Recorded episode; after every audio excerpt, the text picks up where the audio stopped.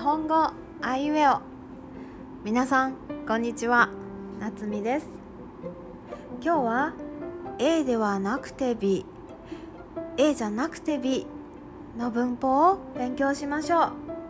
A じゃなくて B はカジュアルな言い方ですから A ではなくて B で練習しましょう。2つの情報インフォメーションがあります。A は間違いです。B はいいです。この時に A じゃなくて B と言いますね。例えば私が話せるのはスペイン語じゃなくて英語です。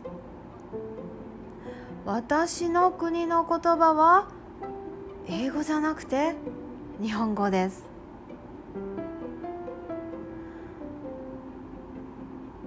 先生に「やあ」って言ってもいいですかやあじゃなくて「こんにちは」と言った方がいいですね。あなたはスペイン語が話せますか？えあスペイン語じゃなくてフランス語が話せるんですか？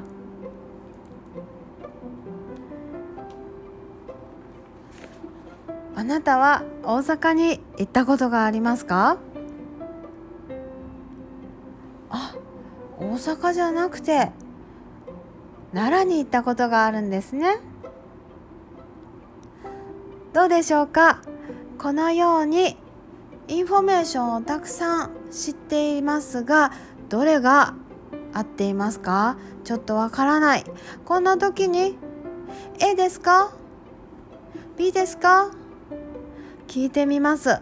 そしてあ A じゃなくて B ですか？とね、えー、正しい合っている答えを聞きます。こんな時に使うのが A ではなくて B A じゃなくて B の文法なんですね。わかりましたか？